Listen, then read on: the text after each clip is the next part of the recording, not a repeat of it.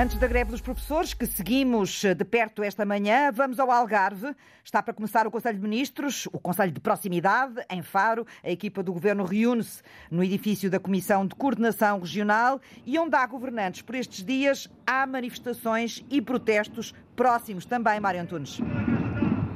Justamente tem sido assim desde ontem em vários locais do Algarve, por onde todos os ministros e secretários de Estado, em mais de 60 iniciativas uh, que incluem membros do governo ao longo destes dois dias, em uh, praticamente todos os locais, houve maiores ou menores manifestações. Uh, estamos na Praça Largo da Pontinha, a Praça da Liberdade em Faro, um imenso largo que enquadra este edifício histórico da Comissão de Coordenação da Região do Algarve, em plena Baixa de Faro, e onde algumas dezenas de manifestantes de vários eh, quadrantes, eh, eh, digamos, de vários setores laborais, estão aqui em protesto desde praticamente as 8 da manhã. Os primeiros começaram a chegar às 8 da manhã. Há professores, há também trabalhadores dos impostos, há uma delegação da União dos Sindicatos do Algarve, afeta a CGTP, que estão aqui em protesto, cada um com as suas palavras de ordem, com os tambores que não param de rufar e é também uma continuidade de, designadamente ontem, em Portimão, com o Ministro da Educação,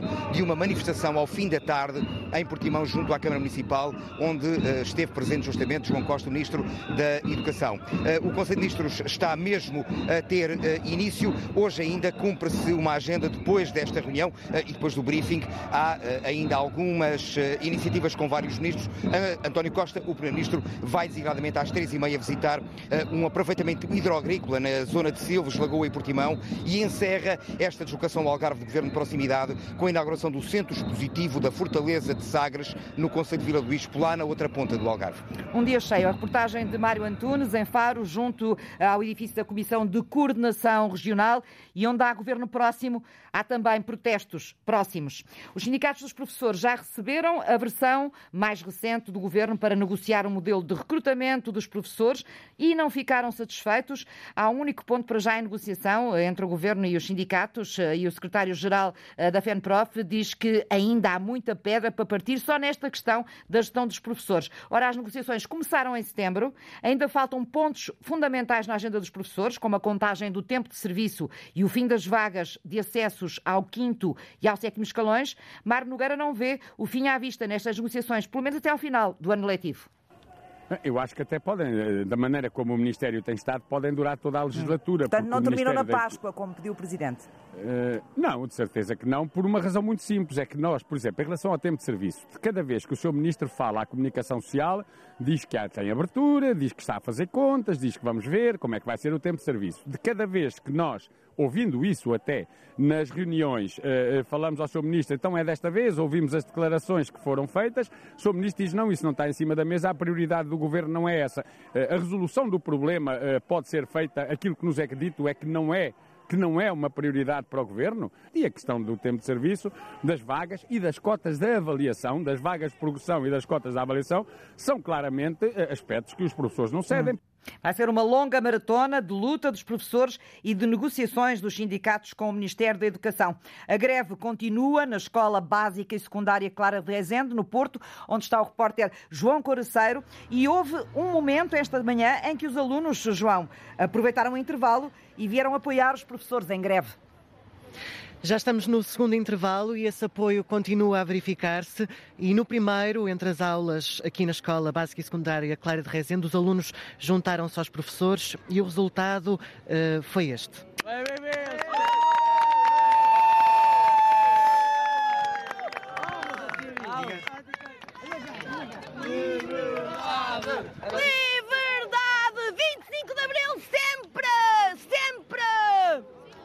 Esta última voz é de Maria do Céu. Ela auto-intitula-se como uma professora revolucionária a cada escola e explicou-me como foi dar a aula de Físico-Química estando abrangida pelos serviços mínimos. Com a boca calada, projetando as aulas, estou a projetar os exercícios, deixei-os ia através de mímica e, entretanto, punha as soluções no quadro que nós temos digitalizadas e no caso de haver dificuldades para os alunos, lá tinha que abrir a boquinha porque não os ia deixar dificuldades, que isso é algo que não pode ficar. É a física e a química da criatividade e os alunos que ladeavam a professora numa demonstração de apoio disseram-me que ela correu bem e que não ficaram dúvidas por esclarecer. Foi uma forma de Maria do Céu continuar a protestar na sala de aula para honrar também o percurso que fez enquanto aluna e filha da escola pública. Eu, em respeito aos meus pais que fizeram um esforço tremendo para fazer de mim aquilo que eu sou, e eu tenho que me manifestar desta forma, não pode ser de outra forma. Portanto, estamos aqui para fazer um, um mundo melhor, estamos aqui para construir um futuro decente e digno para os nossos alunos e exatamente, exatamente para nós. Nós não queremos agora estar eh, passar o resto das nossas vidas, dos 15 anos que vão faltar, numa depressão tremenda só porque o senhor governo e as direções das escolas acham que nós temos que ser sujeitos e submeter a tudo. Não podemos. Nós somos dignos, nós somos profissionais da educação, nós somos gente intelectual e é dessa forma que nós temos que atuar. Agora estamos no segundo intervalo, as aulas vão continuar em serviços mínimos e os professores vão entrar para a sala de aula com os mesmos cartazes de protesto que estão a usar cá fora. É assim que vão ensinar hoje os alunos da escola Clara de Rezende. A greve dos eh, professores na Escola Básica e Secundária Clara de Rezende, eh, onde está o repórter João Coraceiro esta manhã. Há uma descida ligeira, muito ligeira mesmo, da inflação na zona euro em fevereiro. Ela caiu de 8, para 8,5%, era de 8,6% em janeiro, portanto 0,1% apenas. São dados divulgados há instantes uh, pelo Eurostat. Ora, com a inflação mostrar alguma cedência, os preços dos alimentos têm sido notícia Media teimam em não descer. E ontem a Autoridade de Segurança Alimentar e Económica foi para a rua, fez uma grande operação para perceber o que é que se passa com os preços dos alimentos. A Antena 1 soube há pouco, junto à ZAI, que foram instaurados 10 autos depois eh, da inspeção, que foi feita a mais de 100 supermercados de média dimensão. Pedro Portugal Gaspar, inspetor-geral da ASAI, eh, diz à Antena 1 eh, esta manhã que foram encontradas muitas disparidades entre os preços de prateleira e preços pagos pagos na caixa e também muitas diferenças entre o peso que é descrito nos produtos e depois o peso real. Um universo 123 supermercados, essencialmente média dimensão, governos fiscalizados. Detectámos 10 situações de chamada especulação objetiva, que é entre desconformidade direta entre preço de prateleira e de caixa, um, com um valor mais, mais alto a ser pago em caixa. O maior desvio foi na casa dos 33%, portanto, uh, e também em desconformidades de pesagem, uh, com uma situação a mais elevada, também com uma desconformidade a 7%, ou seja, marcava 2 kg, se a memória não falha, e o peso efetivo da, do que estava no seu interior era 1,650 gramas, alguma coisa do género. Portanto, isto são situações, foram uh, o que destacamos, portanto, uma taxa de incumprimento ali uh, mais alta do que nas últimas operações, que andávamos na casa dos, uh, deste tipo de infração, de especulação objetiva, andávamos nos 4,5%, 4,2% nas últimas, hoje os 10 sobre os 123, anda ali nos 8 e qualquer coisa em termos de, de. A Autoridade de Segurança Alimentar e Económica, a ASAI, tenta meter os preços dos alimentos na ordem.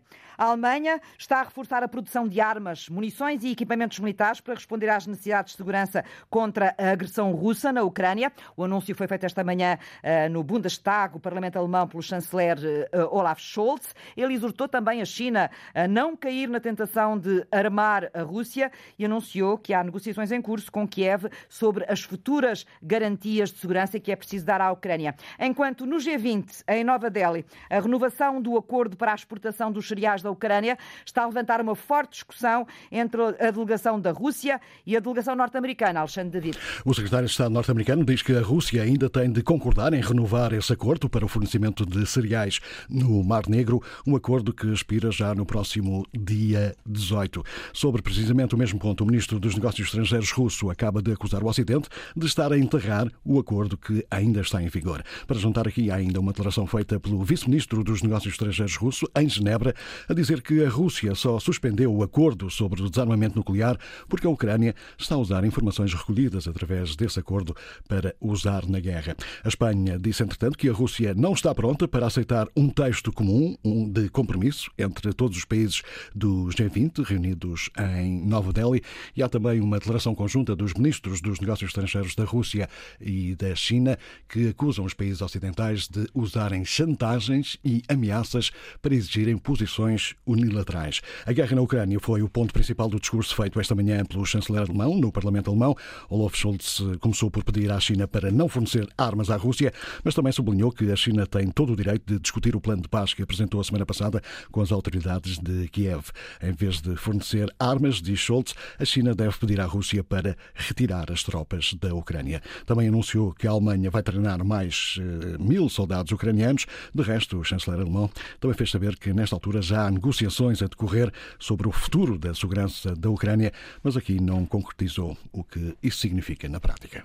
E continua muito difícil que saia do G20, pelo menos para já, eh, um acordo entre os 20 países mais ricos em relação a uma posição conjunta eh, sobre a guerra na Ucrânia.